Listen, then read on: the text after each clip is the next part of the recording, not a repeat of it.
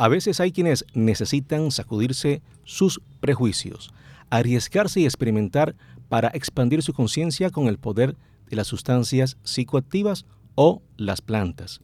Otros solo a través de la meditación, la oración o simplemente conectar con la naturaleza logran obtener deleite, inspiración o motivación. Cada cual sabe lo que su cuerpo le pide, pero bien es cierto, las drogas tienen su podio en lo más alto.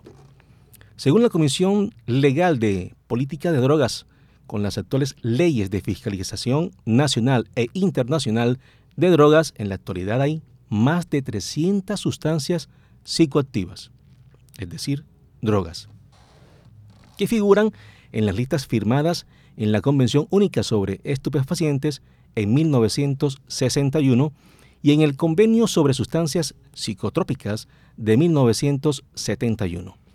Estos tratados reconocen solo el tratamiento o el alivio del dolor como beneficios del uso de sustancias psicoactivas. Excluyen otros usos culturales, recreativos o ceremoniales.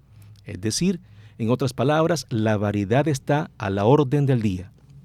En Colombia, el Ministerio de Justicia presentó en junio del año 2022 el primer estudio sobre mortalidad asociada al consumo de sustancias psicoactivas. Las cifras abarcan el periodo 2013-2020 y evidencia una juiciosa labor. Identificó 28.541 casos de defunción por consumo de drogas. Las principales sustancias encontradas fueron alcohol, cocaína y marihuana. También se hallaron 37 casos asociados a morfina y 19 a tramadol. Los trastornos mentales y el comportamiento asociado por el uso de sustancias psicoactivas son alarmantes. Sin embargo, todavía insistimos en que si se aprueba o no la dosis recreativa de marihuana. Soy Jairo Molina y este es Marketing y Tecnología 3.0, el programa y podcast realizado en alianza con Bocaribe Radio 89.6 FM Stereo, una radio para explorar en Barranquilla.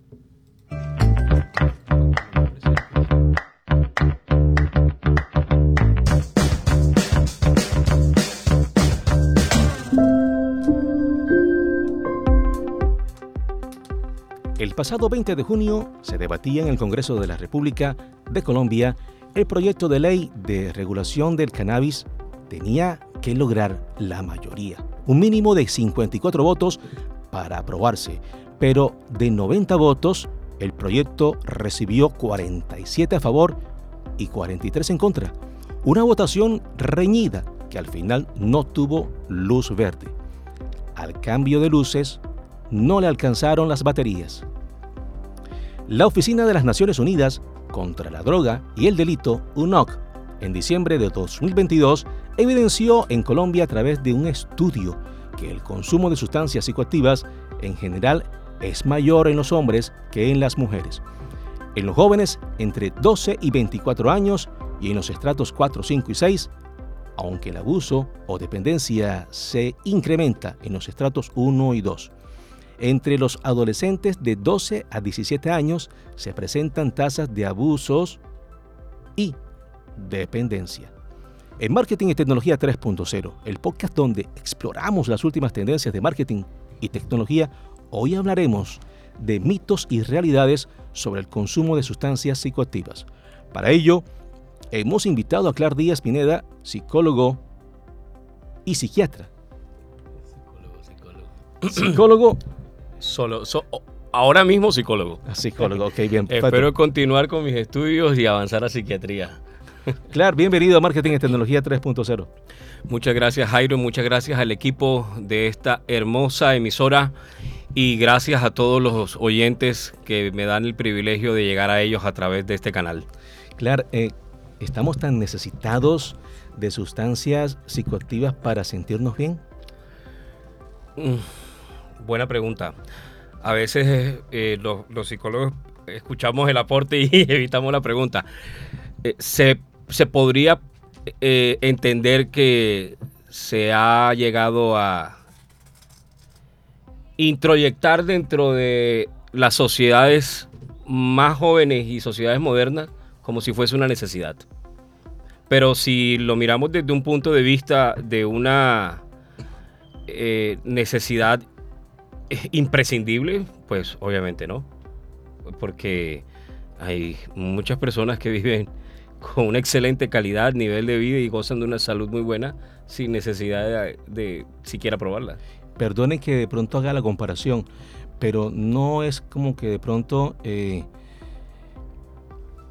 presentarlo de la manera en que alguien está vendiendo un producto, una camiseta con una marca y esa, y esa camiseta eh, tiene un valor de 200 mil pesos, pero usted se va para otra parte y la compra en 20, 30 mil pesos. De pronto no están colocando eh, por el tema de la marca, decir, bueno, esto es útil para la vida de las personas, eh, pero sin embargo termina siendo como un consumo ahí como que gastándote tu economía, en este caso, gastando la salud o, entre comillas, sanando. Bien, si, si, si retomamos el espíritu de este, de este espacio y de este programa, podemos entender algo. Eh, los sistemas de mercadeo, el sistema de, comercio, su propósito es claro y es evidente y es comprar. Compra y, entre más compres, mucho mejor. Sí es cierto que en algunos eh, momentos quien es el, el, quien va a acercarse a comprar ya tiene un, unos conceptos ya preconcebidos que los lleva al momento de la compra. ¿Tú, recuerdas de pronto aquel enunciado que, dice, tú eres lo que tú compras? Sí. Eso lo dijo un psicólogo americano muy famoso, o creo que era europeo. Y él decía, que la gente llegó a creer que lo que compraba era su personalidad, que lo que compraba era su identidad. Entonces es fácil que tú le enseñes a una persona un objeto de compra, lo relacione con su identidad y de una manera crea que lo necesita para poder darse un lugar en la vida, para poderse dar a desear, para poderse dar a amar, para obtener una mirada o para tener un sentido pero en realidad se convirtió en una necesidad que podríamos decir entre comillas hasta banal. Mm. ¿Cuándo? Cuando se convierte en una necesidad imperiosa.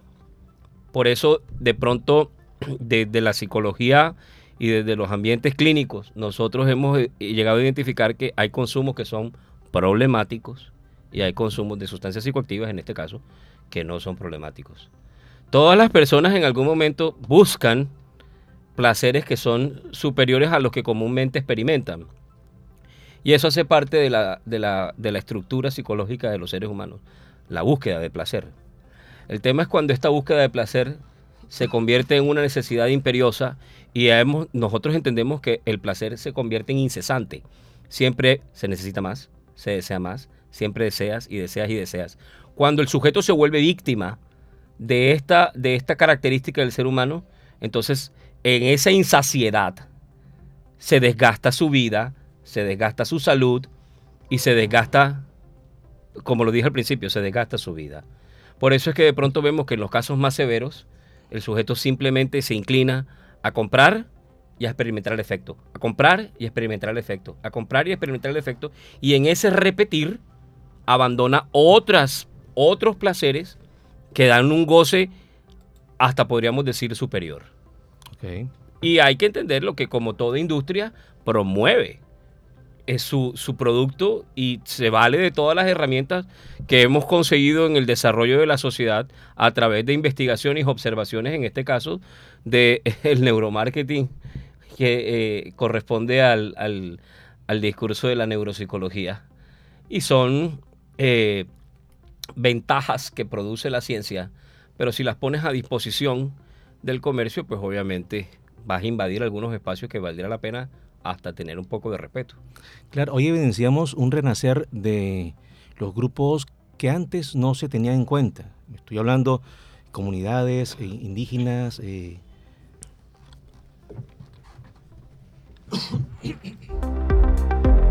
Estoy, Estoy eh, hablando de comunidades indígenas y de, grupos que antes no se tenían en cuenta, pero ahora son, son visibles. Eh, ellos una, manejan una cultura de, sus productos naturales, lo que está en la naturaleza, y saben cómo funciona. Sin embargo, algunos quieren como que explotar esto eh, y esas sustancias, hay evidencia científica desde el punto de vista, desde el punto de vista de la psicología, eh, sobre esa relación del consumo de las sustancias y el estímulo para la creatividad. ¿Es, real que, funciona eso o, nos están vendiendo algo que, de pronto nos está afectando? Voy a partir para tu muy buena pregunta porque esto es clic para promover el consumo. Si te vales de, en este caso, hablemos del que está más cercano al, al norte de la, legalización y es el uso de la cannabis. Bien, y muy cercanamente está el uso de la cannabis asociado al desarrollo, sobre todo al desarrollo artístico, ¿sabes? Bien, y eso está relacionado con, la sensación de placer, de bienestar y la belleza. Entonces es fácil promover esta idea. Voy a, voy, a, voy a tratar de ser lo más sensato posible ¿En qué sentido? La creatividad es una virtud del ser humano inherente a él. Y hay muchos espacios donde la puede desarrollar. El problema, porque hay que mencionarlo como lo es, el problema es cuando se genera una dependencia. Que se solicita esta sustancia para poder explotar tu talento o explotar tu creatividad para dar el mejor rendimiento. Y en caso tal de que la sustancia no esté. ¿Cómo hace? ¿Cómo hace? Entonces queda como una muleta, queda como el sujeto cojo. ¿Hasta dónde eso será real? ¿Hasta dónde se está convirtiendo más bien en un limitante y en una dependencia?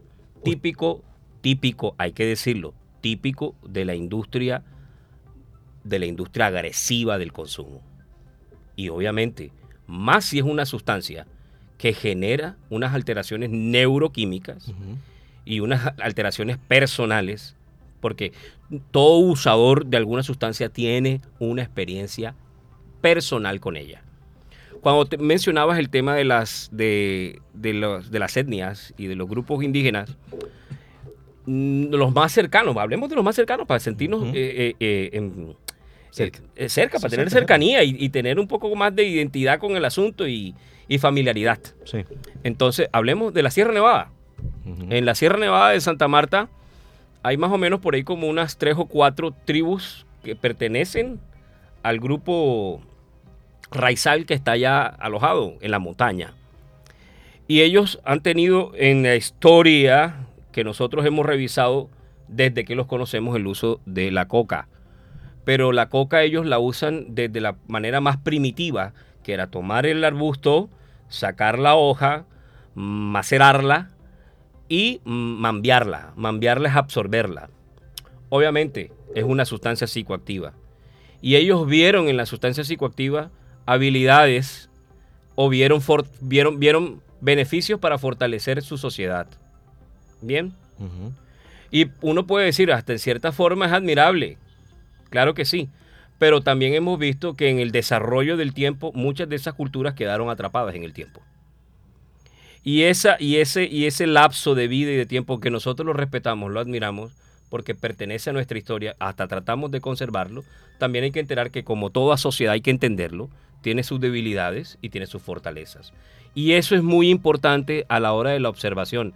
Voy a arrojar un concepto, un concepto psicológico que es la idealización.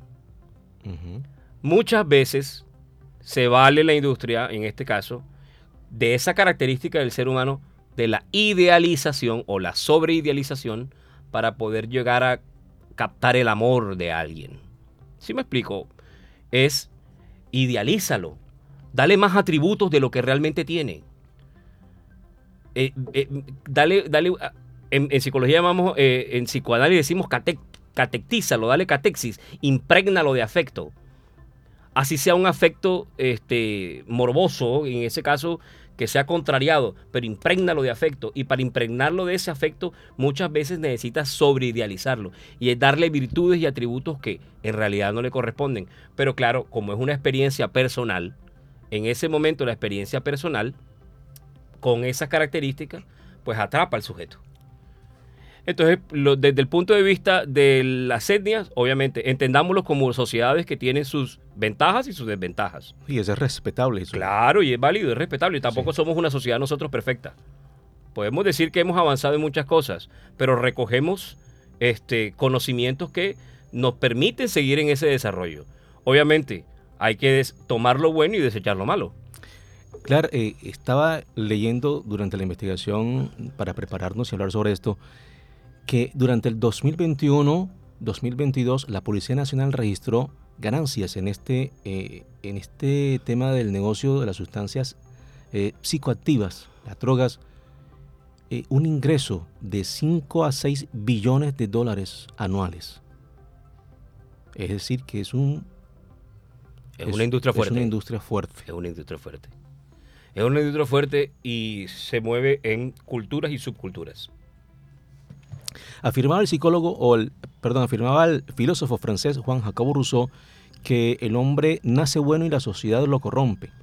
¿Somos realmente tan frágiles a la hora de tomar una decisión en temas de salud mental y dejarnos llevar por la corriente? Bueno, digo esa corriente de las drogas que a veces se toman como una moda porque X o Y eh, serie de televisión, película muestra un estereotipo de joven eh, o de adulto que es como, como que inspiración a seguir ese modelo, eh, su comportamiento que muchos repiten sin mirar las consecuencias. Tienes toda la razón. Bueno, ¿sabes qué? Entiendo algo, Jairo. Mira, estos espacios nos están ayudando a nosotros después de la pandemia. Nosotros, mira la característica de la generación que nos pertenece. Nosotros somos la generación post pandemia. Y la generación de la pandemia del COVID-19 fue una generación que vivió unas cuarentenas. Y, el, y, el, y el, la forma de alivio al encierro, la forma de alivio al, al claustro, por decirlo así, era la evacuación emocional a través del contacto social virtual. O sea que la red social, la pantalla y los lazos sociales quedaron exclusivamente dirigidos, limitados y limitados a la pantalla y a esa y a las aplicaciones. Bueno, tú recuerda el televisor. Era el programa de televisión.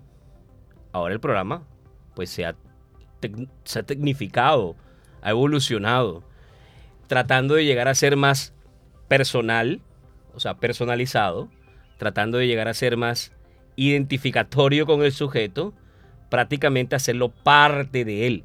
Hoy el teléfono inteligente es como llevar la billetera, como llevar el reloj. No solamente es una prenda, se convirtió en una herramienta. Es más, parece una extensión del cerebro. Pero esa extensión y como medio de comunicación amplio y abierto está lleno de las industrias que se encargan de promover la venta de sus productos. El tema es que como ya es a tiempo, ya tiempo, antes tú las publicidades las tenías solamente frente a la pantalla de la televisión. Ahora la llevas en el bolsillo. Y ahí tienes en el bolsillo, tienes la lectura científica, tienes ahí el tiempo de entretenimiento, tienes la comunicación con tus seres queridos. Y el algoritmo te, te, hackea. Ah, y el, no, el, el algoritmo te intenta sustraer tu atención y hasta tu deseo. Bien, resulta que, como te digo, la generación post pandemia estamos frente a esa realidad y obviamente a todo ser humano hay dos cosas que sufre mucho el ser humano y es la sensación de ser manipulado y el miedo a perder el control. Okay. Eso es doloroso para el sujeto. Entonces, cuando tú estás frente a esta realidad obviamente hay unos mecanismos naturales del sujeto que le están diciendo, hey, alerta, alerta, cuidado. Te lo digo de esta manera. a mi consulta llega, me estoy enfermando. Ya tengo una aplicación que me dice bienestar digital. Eh, cada vez que abro el TikTok, disculpen que use el, nombre preciso, eh, llámese X, cada vez que entro a esa aplicación o alguna aplicación, encuentro contenido relacionado a las actividades que me están pasando, aún dentro de mis circunstancias emocionales. Y me aborda, me aborda, o sea, se convierte hasta en algo persecutorio. Entonces genera un poco de malestar. El tema es que los mecanismos publicitarios son sutiles, pero tienen unos efectos extraordinarios en el ser humano. Y esas vulnerabilidades ya el ser humano se está poniendo alerta. Por eso es que en estos momentos nosotros estamos desde este punto de vista diciendo, cuidado, cuidado, ojo que se te va la mano. Y claro, el periodista y activista australiano Julian Assange, eh, creador de Wikileaks, ¿se acuerda usted de, esa plataforma, ese sitio web? Fue apresado por divulgar secretos de Estado y podría ser condenado hasta por 175 años de cárcel. En su sitio web, hace unos un par de años, eh, tuve la oportunidad de revisarlo y encontré un documento de, de la central de drogas en Sudáfrica, en el que plasmaron su posición con respecto al cannabis. El documento de 73 páginas, entre sus apartes, decide combatir la droga denuncia y rechaza los movimientos para legalizar o despenalizar el cannabis. Si bien se ha señalado que, que expertos, expertos han dicho que el cannabis es medicinal. Si es cierto, ¿por qué este informe o por qué hay campañas para legalizarlo como la que eh, se, se, vive en Colombia, se vivió en Colombia ahora en junio? Eh, eh, el informe dice una cosa, pero los resultados de lo que pasa con la vida de las personas... Bien, vamos a lo siguiente. Desde la industria farmacéutica y desde la industria química al, al desarrollo del conocimiento, yo no estoy de acuerdo con la satanización de la cannabis. No estoy de acuerdo. ¿Por qué? Porque es que todavía estamos conociendo la sustancia y hemos encontrado que tiene poderes que son saludables, pero también tiene facultades que destruyen. Nosotros somos personas que ese dominio de esa realidad, eso es una autoridad y una responsabilidad inherente al ser humano. Sí. O sea, enfrenta esa realidad y tienes el poder para dominarla. Eso es, eso es bueno. Porque eso te da poder yoico. El entenderte que tú eres un sujeto con autoridad para dominarla desde el conocimiento. Eso, eso es un poder yoico. Ahí le estás restando poder al temor aquel que te dice te van a manipular o vas a perder el control. ¿Ok? Bien. Importante el poder yoico desde el conocimiento. Y entender que si te entregas absurdamente a ese placer o te dejas alimentar las dependencias, fácilmente pierdes el control.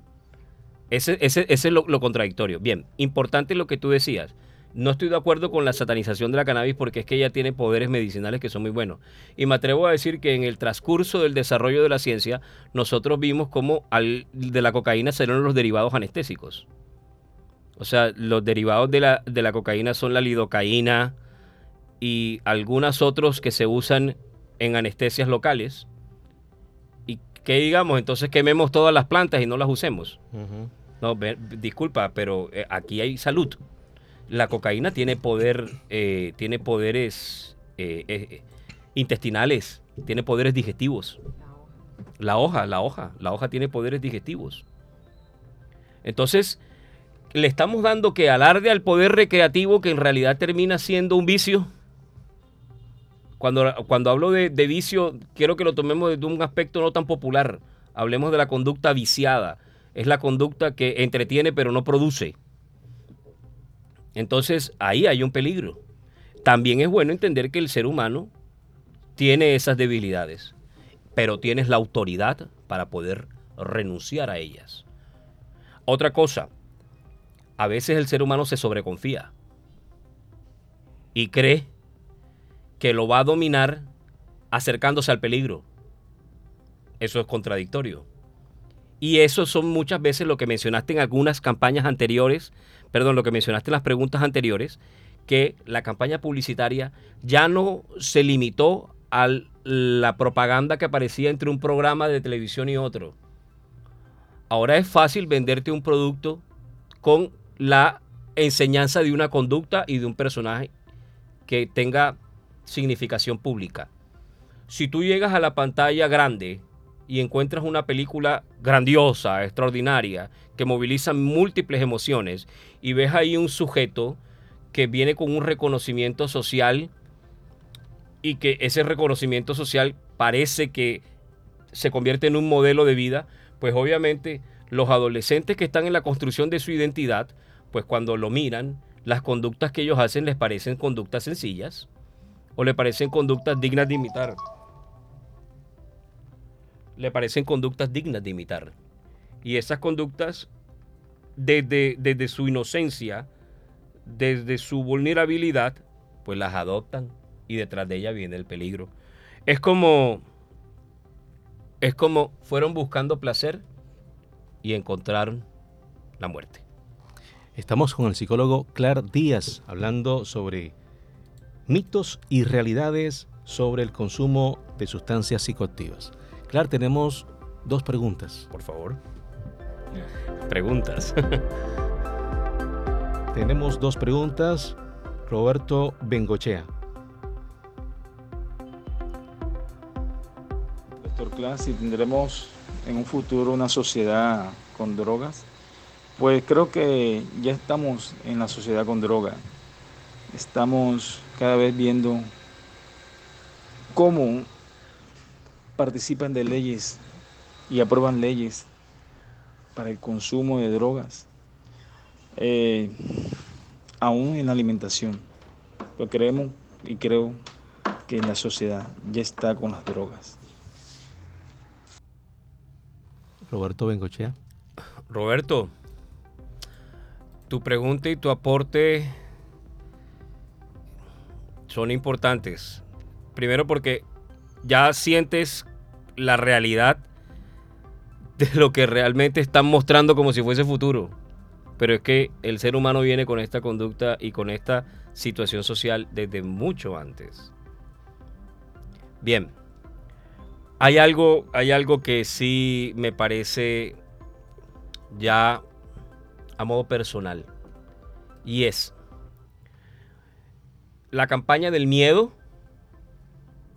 genera un lazo. La campaña del cuidado genera protección.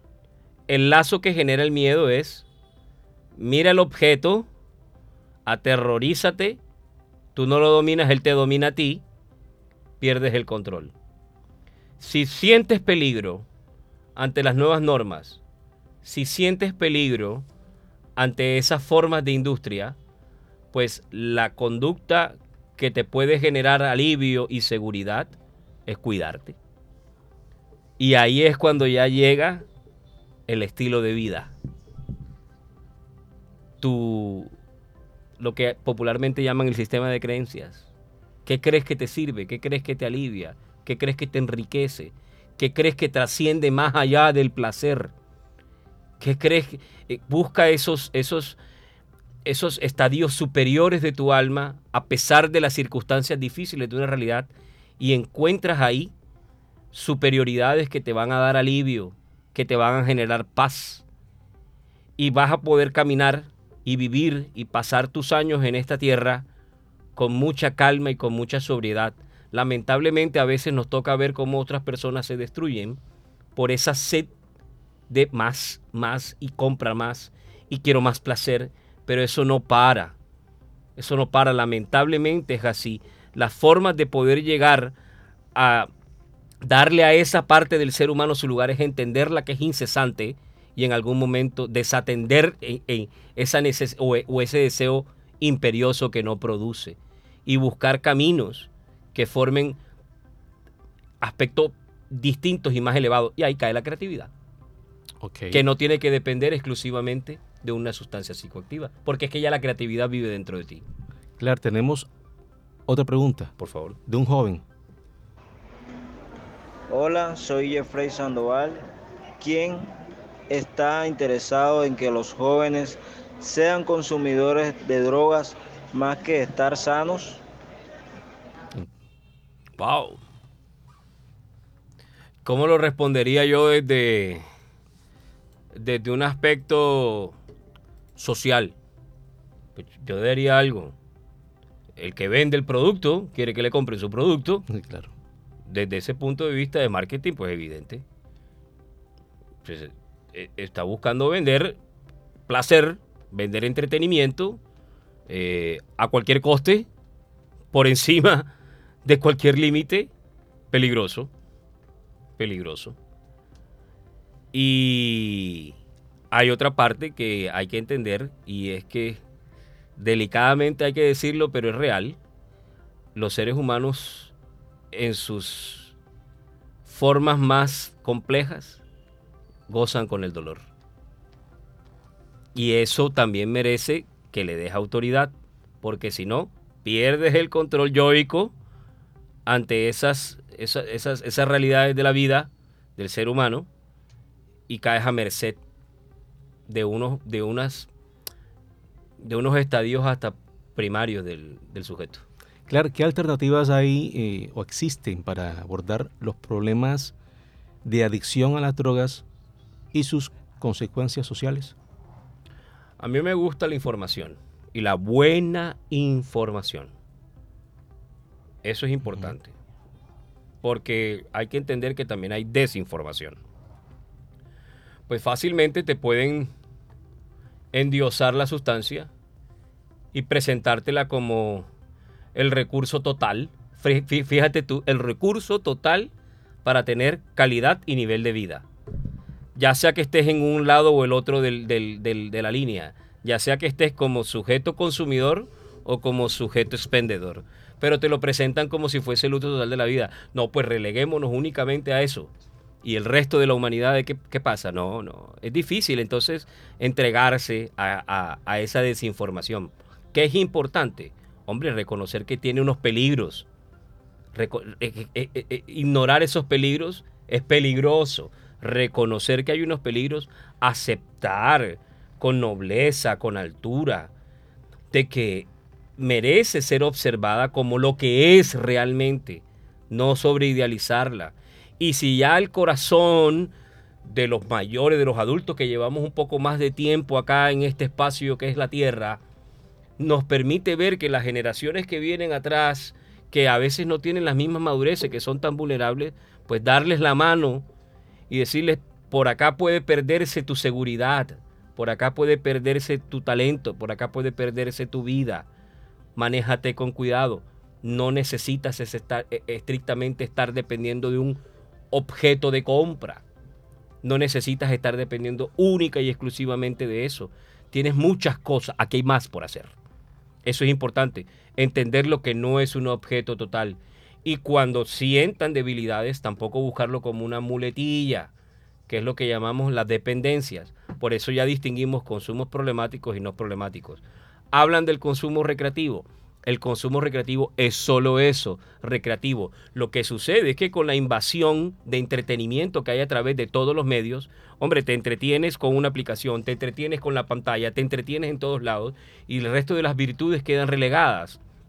Entonces, si te promueven la recreatividad, la recreación, recreación, o sea, nos vamos a sentir como cuando el niño sale del colegio y le dan el recreo y sale como un tigre con, ganas de hacer de todo, pero no vamos a ver que el recreo ya no dura una hora, ¿no? El recreo ahora dura un año, mm. el recreo dura dos años, no, es más, vas a estar de recreo toda la vida. Mm. Entonces, claro, claro.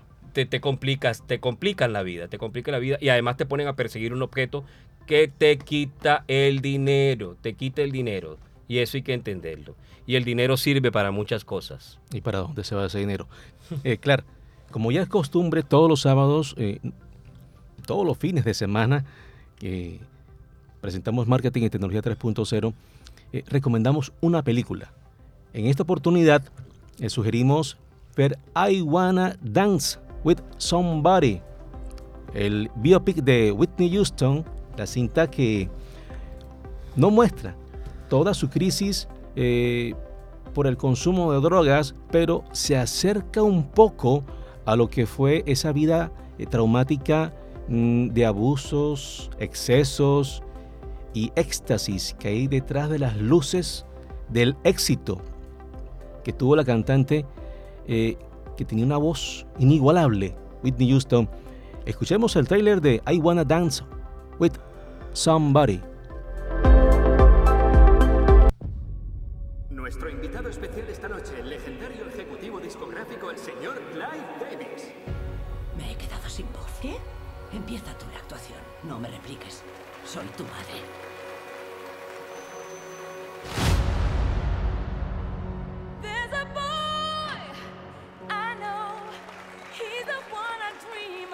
¿Cómo has dicho que te llamas?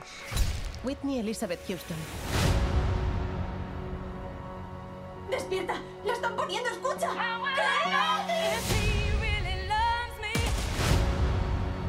Me. ¿Mi sueño? Cantar lo que quiero cantar. Ser como quiero ser.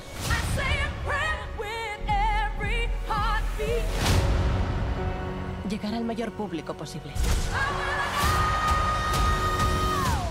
Critican que su música no es lo bastante negra.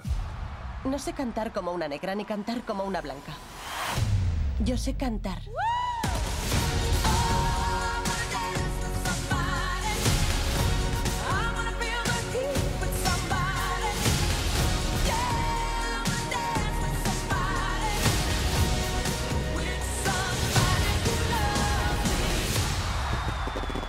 Puede que haya escuchado la mejor voz de su generación.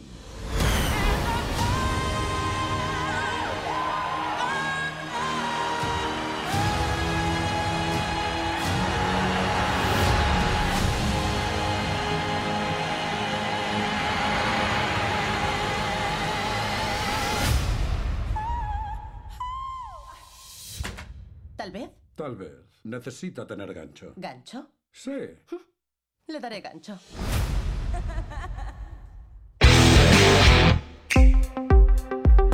Claro, ¿qué película nos recomendaría usted luego de escuchar ese, ese tráiler de I Wanna Dance? Esa misma. Esa misma. ¿Por qué? Mira, mira, qué hermoso, eh, eh, qué chévere tener un espacio donde tú goces con realidades que no solamente son las mismas que repite uno día a día, los mismos entretenimientos. Qué rico es gozar con la verdad y con la ciencia. Vale la pena. Sí, sí. Mira, eh, el ejemplo de Whitney Houston es, es grandioso y es admirable. Primero porque un talento inmenso. Un ser humano parado en una tarima, lleno de amor, lleno de complejos, lleno de dolor, pero lleno de pujanza. Y detrás de esa tarima, tras las cortinas, en los camerinos, y echémonos un poquito más hacia atrás, camino a su casa, en su intimidad, un dolor con busca de ser anestesiado. Entregarse a la anestesia de un dolor que nunca encontró en ese momento un alivio Wow. Que le diera realmente, que le diera realmente paz. Y empezó a perseguir ese alivio con subrogados de placer, de placer y de placer. Y lo que encontró fue la La muerte. Vamos a hacer un paréntesis. ¿Enferma o no enferma? Enferma, Enferma, sí. enferma, enferma. ¿Complica o no complica? Claro, Whitney venía complicada. Con una decisión lo complicó más. Hay un curso, hubo un inicio y el final, mira cuál fue. Una muerte provocada por una compulsión. Esas son realidades que muchas veces la industria pasa velozmente por ellas. Como muchas veces los mecanismos de defensa tratando de evitar enfrentar el dolor te dicen ignóralo y déjalo que te persiga. Y tú empiezas a correr una batalla incesante tratando de esquivar el dolor cuando solamente es mirarlo y hacerlo huir. Sin necesidad de estar brindándole mayores alimentos que es complicarlo con sustancias. Entonces, esa mirada que ya hace parte de la realidad, atenderla lo merece, lo merece. Porque ignorarla o negarla entorpece. Y bien es dicho, más vale el sabio que el necio. Así es. Eso es importante y eso hay que reconocerlo. Entonces, creo que el ejemplo es pertinente y creo que la película, mirada con ojos de amor y de verdad, te da poder. Bueno, entonces, recomendada I Wanna Dance. Por favor. Eh, Claire, gracias por acompañarnos a Marketing y Tecnología 3.0. Hoy estuvimos hablando sobre eh, mitos y realidades sobre el consumo de sus sustancias psicoactivas. Hay mito, ¿no? Hay mucho, hay mito y eso hace parte de situaciones que hay que ir a superar. Claro, esperamos eh, tenerte nuevamente con nosotros aquí en Marketing y Tecnología 3.0. ¿Quieres redondear algunas cosas ya al final del programa? Sí, sí, y, y una de ellas es la base de una, de, un, de una vida con calidad, de una vida sencilla, de una vida menos aparatosa, de una vida llena de paz y de salud, de buena salud. Es el amor. Es el amor, el amor a tiempo, el amor respetuoso, el amor con, con nobleza, el amor con comprensión, el amor con calma, sin prisa, el amor que, que, que dignifica. Ese, ese vale la pena. El amor que, que, que, que aporta tu virtud. El amor que te, que te habla de humildad. El amor fraternal. El amor familiar. El amor al trabajo. El amor a la salud. El amor al cuidado. El amor a la inocencia. Y con eso voy, cuando me hablo de inocencia, es las purezas. Eso hay que, y eso hay que amarlo. Porque muchas veces en esta sociedad nos enseñan que perder la pureza y perder la nobleza es una virtud peligroso. Hay que ser malo. Hay que ser malo. No, mentira, porque Digo. no, no, no, eso es falso. Eso es una mentira antiquísima. Que nos dijeron es que cuando conozcas el mal vas a ser grande. Mentira, te vas a destruir. Entonces el amor a la pureza, el amor a la, a la nobleza, el amor a esa, a, a- a- a esa, a ese valor, vale la pena, con- se conserva y permitir que el amor del otro también te toque, el amor con respeto. Es muy importante dejar el egoísmo, escuchar eh, sobre todo el, el buen consejo, eso es importante, y percibir el amor desde ahí. Alimenta la vida, da paz y puede uno experimentar cosas superiores que al placer inmediato que puede otorgar una droga que además de eso te puede enfermar y complicarte tu vida. Bueno, claro, muchas gracias por Gracias a acompañarnos. Y eso fue todo por hoy. Esperamos que esta conversación que hemos tenido con Clar Díaz, el psicólogo Clar Díaz, haya sido del agrado de todos. Y por supuesto, haya dejado una reflexión sobre mitos y realidades sobre el consumo de sustancias psicoactivas. Cerramos nuestro programa de hoy con esta frase del emperador Marco Aurelio. La vida de un hombre es lo que sus pensamientos hacen de ella. Recuerda visitar el blog jairomolina.wordpress.com en la zona podcast y nuestra página de Facebook Marketing y Tecnología 3.0, en la que compartiremos el enlace de esta emisión en diferido para que reproduzcas nuevamente este episodio. No te olvides de dejarnos un like. Laura Senior estuvo en la cabina de Bocaribe Radio y quien les habló, Jairo Molina. Nos volveremos a escuchar la próxima semana con un nuevo y fascinante tema del mundo del marketing y la tecnología y el emprendimiento. Y recuerda, tú también estás en el juego. Hasta pronto.